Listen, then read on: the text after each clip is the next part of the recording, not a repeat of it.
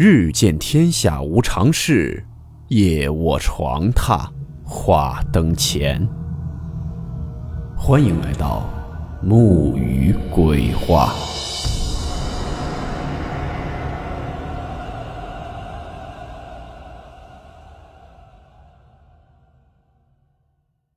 大家好，我是木鱼。首先感谢东北散人张小虫虫、醉花荣三位主播的友情客串。今天这个故事，名字叫做《七人众》。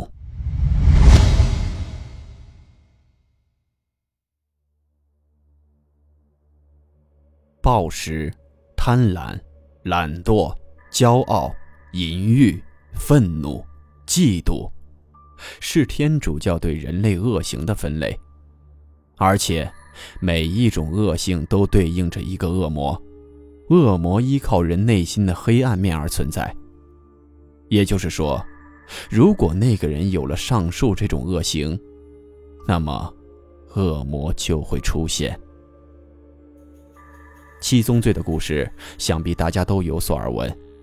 东方其实也有相似的传说。据说，每到八月份第一个星期四，在深夜十点以后，街道上会出现七个人，他们如同盲人一样，后者伸出左手搭着前者的肩膀，由第一个人带路。他们穿着一模一样的衣服，破旧的黑色蓑衣，头戴斗笠，赤脚，右手提着灯笼，最前面的人拿着竹杖。一般来说。很少能有人见过他们，因为凡是看见他们的人，都是触犯过七种恶性的人。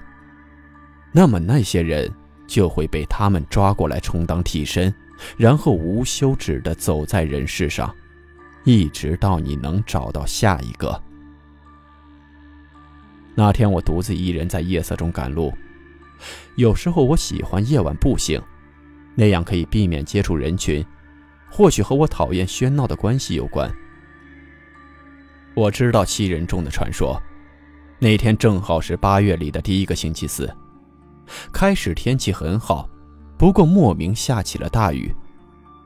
那时候我已经走到了郊区，路边已经罕有人迹了。开始还有三三两两的灯光，后来就什么都看不见了。我又是极不愿意走回头路的人。只好硬着头皮边躲雨边看有没有什么地方可以借宿一晚。在躲避大雨的时候，看见远处居然还微亮着灯火。我抱着试试的心态叩响了门。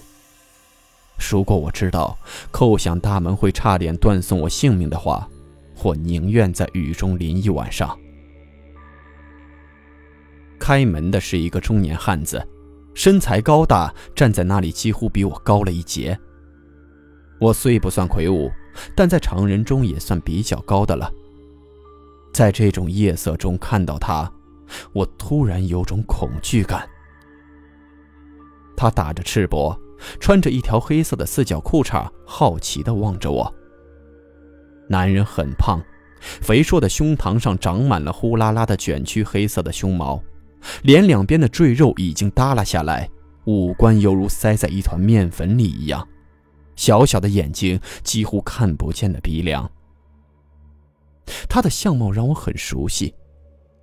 我想起来了，他长得很像一种宠物犬，好像叫做沙皮。我站在那里很是尴尬，几乎忘记了本来的初衷。大概这样僵持了几秒钟，屋内传出了一个女人的声音，大概是对男人这么久没声音感到诧异。那汉子不耐烦地回应一句，然后转身问我：“你有什么事吗？这么大雨，你还在外面乱走啊？”虽然相貌比较凶，不过说话却很有礼貌。我连忙告诉他我是个路人，由于大雨，想在他家寄宿一下。他脸上露出狐疑的神色，也难怪，谁肯让一个陌生人留宿呢？我连忙出示我的证件，并拿出一些钱给他。中年汉子看着我手中的钱，眼睛射出攫取的目光。好好，您就在后院里吧，我帮您支张床，将就睡一晚吧。说着，把我领了进来。屋子里面比较宽敞，也很暖和。走过前面的房间，我看见一台搅拌机和许多面粉。想必这两人应该是靠做批发的面食为生。里面是卧室，左边的大床上躺着个年轻女子。我只扫了一眼，她穿的很少，或者说，其实没穿，只是在身上随意的盖着一条毯子。见我进来，吓得缩到角落，另外一只手急忙翻衣服。我不好意思的转过了头。发黄的墙壁已经起了霉黄，如同换了干眼人的脸，被一些破旧的女性挂历胡乱呼了几下。房间的横梁上吊着一个灯泡，昏暗的光线让人觉得似乎随时都会熄灭。女子不停地责怪汉子领人进来也不说话，接着拿眼睛瞟了下我。我被带到后院，说是后院，其实不过是一间搭起来的草棚，大概也就几平方米，简陋不过还算结实，居然没有禁欲，手艺还挺不错。中年男人搬来一张折叠床，正好铺了下来，又拿来一条毯子扔给我，随即殷勤地问我饿吗？如果饿的话，就搞点吃的给我。我觉得很高兴，原以为世态炎凉，没想到还是有这么热心的人。我婉言拒绝了，因为我不大喜欢夜晚吃东西，那样容易发胖，而且对头脑反应也不好。男人见我不要，嘟囔了句，失望地走进了里屋。接着又听见女人的不满和男人的讨好声，然后是一阵咀嚼声和肉香。外面的雨越下越大，声音如洪水一样。我睡不着，但仍然强闭着双眼让自己休息下。明天还要赶路，我必须强迫自己放松下来。不知道迷糊了多久，忽然一阵闷雷把我震醒了。我下意识地看了看手表，上面的液晶屏显示着十点十分。我翻身想继续睡一下，结果朦胧间却看到一个高大的人影站在我面前。我猛地一激灵，坐了起来。外面又是一道闪电，我借着光看到了。那中年男人如恶魔一样狰狞着面孔站在我床前，虽然只是一霎，但我还是看到了他手上明晃晃的菜刀。我知道他想干什么，但我们都没有动。我依旧坐在床上，他则站在旁边。你要钱，我可以给你，犯得着取我的命吗？我必须保持冷静。急躁、愤怒、胆怯都会在危急关头要了你的命。男人冷笑了几下：“钱，你给我，我放了你，然后你再找警察来，你当我是傻子吗？剁了你，钱自然就是我的了。反正老子也不是第一次干了。”说完，我虽然看不见，但少许的微弱光照在菜刀上，泛着渗人的寒光。看来你这儿还是家黑店。我说完这句，马上滚到棚子的角落，尽量保持距离。我知道他力量比我大太多，硬来我根本不是对手。别躲了，这里就豆腐大点的地方，我随便拿刀乱晃也能砍死你，你认命吧。谁叫你半夜乱走？真是天上掉下来的肥鸭子！哈哈哈哈哈哈！男人开始狂笑，那笑声听起来如同丧钟一般。我心想：难道自己要命丧于此？里面的灯忽然亮了，女人披着碎花的外衣赶了出来，插着双手冷冷地看了看男人，又看了看我，那眼神还真像我家过年的时候厨师看见那些待宰杀的猪羊。利索点啊，还得做事儿呢。明儿张记包子铺的伙计会来，我们许的包子要如数给人家。呵呵，还真是个送上门来的肉馅儿。我本来还对女人寄托点希望，现在看来是不可能了。我马上想起有卖人肉包子的传闻，当时只当作笑谈，没料到这年月还真有孙二娘衣钵的传人。这人看上去有点架子，可能还是个好手呢。胖子把刀转了个手，望着我对女人说：“现在我要面对的不是胖子一个人了。”那女人不知道从哪里又摸出根擀面杖，慢慢的挪向我后面。我不能动，一动胖子的刀就会呼啸着削掉我脑袋；但不动，女的擀面杖也会抡过来。时间一秒一秒过去，我头上开始流汗了。就在三人僵持在草棚的时候，外面打了一个闷雷。这个雷和以前不一样，因为非常沉。我们三人都忍不住打抖，大家都感觉到了一阵凉意。我看见女人把衣服裹了裹，不安地环视了下，她已经走到我侧面了。我趁着胖子愣神的时候，猛地朝棚子的一角撞去。我看了很久，唯有那个地方有水渍。所以从那里出去应该最可行。果然，我撞了出来，但用力过猛，在地上滚了好几下，还擦伤了额头。外面的大雨马上把我淋了个透湿。我回头看去，果然胖子和女人也追了出来。我连忙爬起来想跑，但我一爬起来，脚就迈不开步子了，因为我看到了。一道闪电过来，清晰的把我面前的七个人照得明晃晃的。他们并排着站在我面前。蓑衣、斗篷、七人众。我惊讶的说不出话来。原来传说是真的，而且七人众如果存在的话，那他们是无法被消灭的。他们本就是人阴暗面的集合体，犹如半神一般的存在，绝不是法术之类的可以驱除的。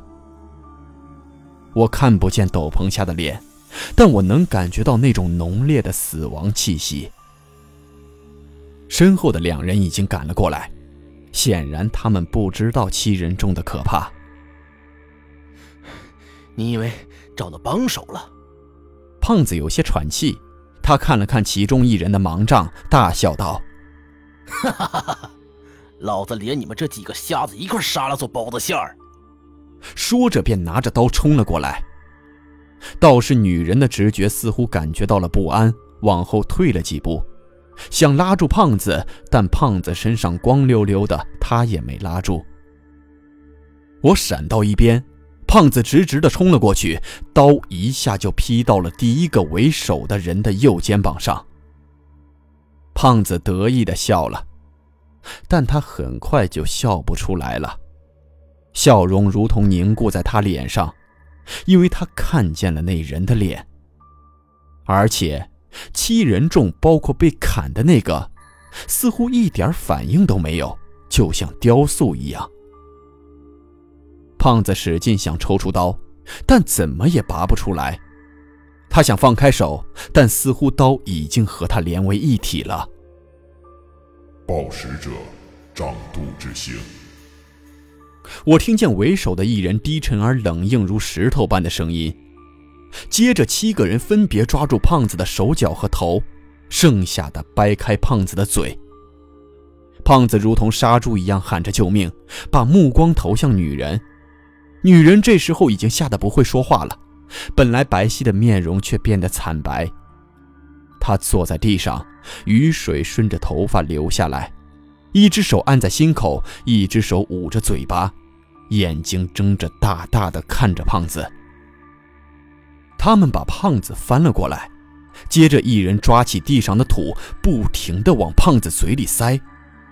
胖子痛苦地大喊着，但根本无力反抗。我看着这个情景，都忘记了逃跑，看着他们如同填鸭一样的把土塞进了胖子的肚子，马上胖子的脸变成了猪肝色，肚子好像也变得圆滚滚的。胖子的哀嚎回荡在空旷的郊外，声音越来越微弱，最后只有小声的低语。但那七人仍然在往他嘴里塞土，一直到胖子抽搐了几下不动了，也没任何声音了。我惊恐地看着那七人，开始肩膀上挨刀的那个，忽然猛地一抖，整个人像冰块一样融化在雨中。瞬间消失的无影无踪。紧接着，我看到了那一幕，我简直不敢相信自己的眼睛。胖子的肚皮开始蠕动，里面似乎有东西要出来一样。我感觉那景象就像异形电影里一样，仿佛破壳似的。终于，胖子的肚子发出如同被撕裂的绸子一样的响声。接着，一只手从裂缝中伸了出来。说是手，不如说是骨头更恰当。手臂伸出后，紧接着是肩膀，然后是头颅，整个人从肚子里钻了出来，和刚才消失的一个样子。不过身上到处是胖子的内脏和血肉，滴滴答答的挂在身上。我几乎吐了出来。雨已经停了，月亮也出来了。月光下，那人的身上居然还挂着胖子胃里没消化的食物。他们再次站到了一排，除了胖子张着的大嘴、布满泥土的脸，仿佛什么都没发生过一样。他们七人又和泥塑一般。那女人这个时候似乎已经完全吓傻了，呆呆地看着胖子的尸体一动不动。我勉强站了起来，但始终走不了路。七人众忽然一转身，排成个长列，向我走过来，越来越近，直到我面前大概一人多距离的时候停了下来，然后不动了。我知道他们在观察我。当时我几乎已经没有知觉了，仿佛灵魂被抽离了一样。过了会儿，他们又走了，和我擦肩而过，又是一个搭着一个的肩膀，慢慢的消失在浓密的夜色中。想想也是可笑，胖子估计杀了不少人，但没想到让他送命的，却是他暴饮暴食的习惯。估计他到死也不明白。我知道一切结束了，不远处的胖子的尸体惨不忍睹，那女人也疯了。我回到草棚，找到自己的行李，走之前打了个电话给警察，然后再次上路。我以为事情这样就结束了，但第二年八月的第一个星期四，他们居然又出现了。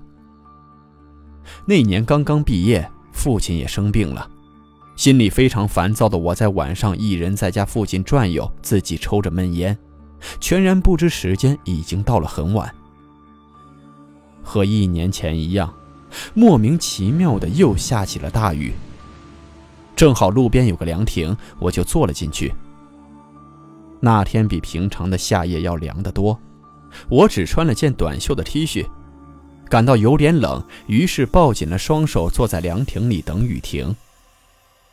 忽然闻到有一股刺鼻的劣质香水的味道，我厌恶地转了转头，看见一个二十多岁、穿着紧身低胸上衣和超短裙的女孩。女孩的妆化得很浓，黄色卷曲头发随意地盘了起来。虽然年轻。但靠着仅有的光，还是看得出她浓妆下的疲惫与放纵。黑黑的眼圈上面虽然盖了厚厚的粉，却依然看得见。她似乎也看见我了，愣了下，随即笑嘻嘻地朝我走过来。凉亭不大，还没等他过来，我的鼻子已经快受不了了。哟，大哥，这么晚还在外面呀？和我耍耍吗？很便宜的。女孩走近了，涂的血红血红的嘴唇挑逗的说着：“原来她是个刘英。我有点烦恼，别说父亲正在病重，即便不是，我也没这种爱好。我当然的冲他摆摆手，把脸转到了一边，身子也朝外挪了挪。他却不肯放弃，居然坐到我身边来了，挽住我的手，把头靠了过来。大哥，看看撒，可以试试吗？我好年轻的。说着，居然抓着我的手往他胸上摸。我有点生气，挣脱了他的手。凉亭很狭窄，我怕他再纠缠，索性站到了凉亭边缘。雨更大了，夹着风打在我脸上。不要就不要，摆什么谱？他似乎也有点不悦。我们两人就这样无声地待在凉亭。过了会儿，忽然听见女孩热情的声音，又像是在对我说：“哎呦，那边来了好几个。”我就不相信老娘一个都钓不到，才懒得理你这个傻帽。我没回头，想是又来了几个躲雨的。师傅要吗？我活很急的，收费又公道。他又在拉客了。我忽然觉得背后很冷，出奇的冷。按理好几个人进来，怎么自己一点感觉也没有，而且什么声音也没听到。我猛地转身，果然，又是他们。一年后的同一天，我再次见到他们。七人众一点变化都没有，他们呆立在凉亭旁边，看着那个妓女在肆意的挑逗。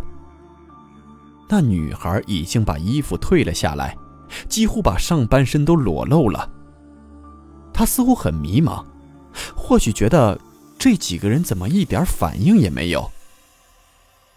这个时候，其中的一个走了出来，抓住了那女孩的头发，他口里嘀咕着说：“淫欲者受剥皮刑。”女孩吓坏了，大声哭喊着想挣脱，但看来似乎是徒劳。另外几人又抓住女孩的四肢，剩下的一个。把手伸向女孩的头颅，我呆呆地望着他们行刑，有生以来第一次感到无助和绝望。女孩痛苦地把目光投向我：“大哥，救救我，救救我啊！”话还没说完，带着黑色长长指甲的手扎进了头皮。又是痛苦的尖叫，但只叫了一声，因为他的嘴已经被旁边的一个用盲杖刺穿了，鲜血如同喷泉一样四射。女孩的眼里全是泪，被按住的双腿绝望的抽搐，但接下来会令她更痛苦。伸进头皮的手迅速划开了个大口子，接着另外一只手也插了进去。然后整张人皮犹如脱衣服一样撕裂了，带血的人皮被他们抛的到处都是，我几乎不敢看了。以前曾经听说过越战时候越共游击队曾经对战俘实施活剥人皮，就是这种方法。没料到今天亲眼见到了，而且女孩还没死，失去皮肤的她会痛苦的再活上几分钟。那张薄薄的人皮被他们扔在了地上，剥皮的那个冷冷地站在女孩旁边。当女孩停止挣扎断气后，他把衣服脱了下来，斗笠也摘了下来，里面就如同空气一样，每脱一件，他就少掉一部分身体。等全部衣服拿下来后，他也消失了。剩余的人居然还单手做了揖。这时候，失去人皮的女孩尸体站了起来，穿起那些衣服，戴好斗笠，又站到了队伍里。七人众第二次站在我面前，或许我已经是唯一看见过他们而生还的人了。但这次呢？接下来是不是轮到我了？和去年一样，我连逃跑的勇气都没有，因为我知道那只是徒劳。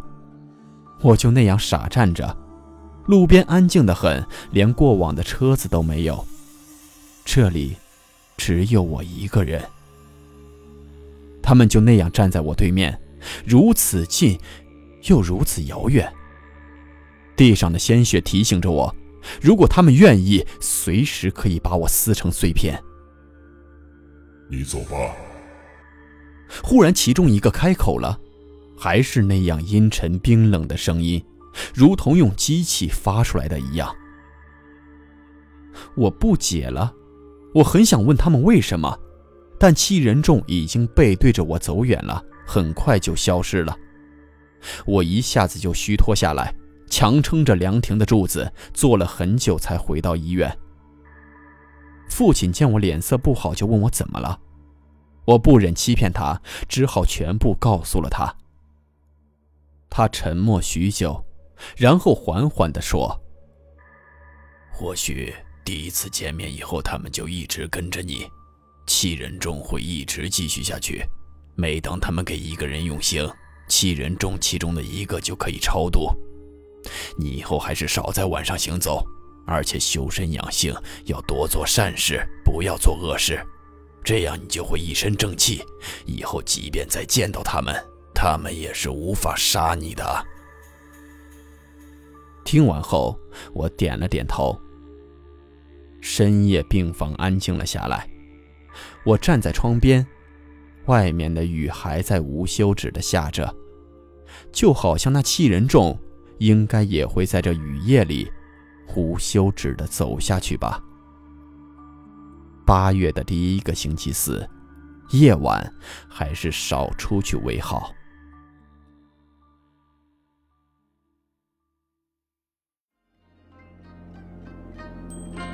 好了，我们今天的故事到此结束，祝您好梦，我们明晚见。